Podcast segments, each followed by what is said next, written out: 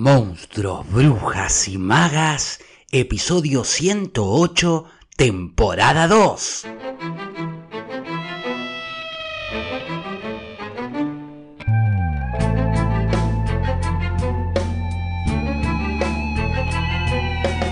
Entonces con Deutsch Requiem de Borges que dice más o menos así.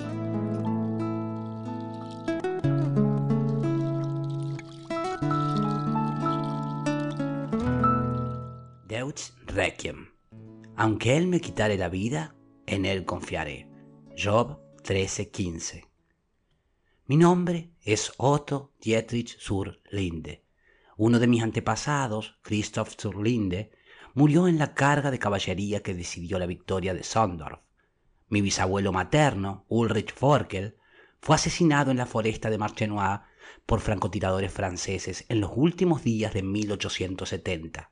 El capitán Dietrich Zurlinde, mi padre, se distinguió en el sitio de Namur en 1914 y dos años después en la travesía del Danubio. En cuanto a mí, seré fusilado por torturador y asesino. El tribunal ha procedido con rectitud. Desde el principio yo me he declarado culpable.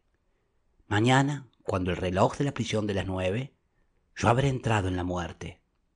Es natural que piensen mis mayores, ya que tan cerca estoy de su sombra, ya que de algún modo soy ellos. Durante el juicio, que afortunadamente duró poco, no hablé. Justificarme entonces hubiera entorpecido el dictamen y hubiera parecido una cobardía. Ahora las cosas han cambiado. En esta noche que precede a mi ejecución, puedo hablar sin temor. No pretendo ser perdonado, porque no hay culpa en mí, pero quiero ser comprendido. Quienes sepan oírme comprenderán la historia de Alemania y la futura historia del mundo. Yo sé que casos como el mío, excepcionales y asombrosos ahora, serán muy en breve triviales. Mañana moriré, pero soy un símbolo de las generaciones del porvenir. Nací en Marienburg en 1908. Dos pasiones ahora casi olvidadas me permitieron afrontar con valor y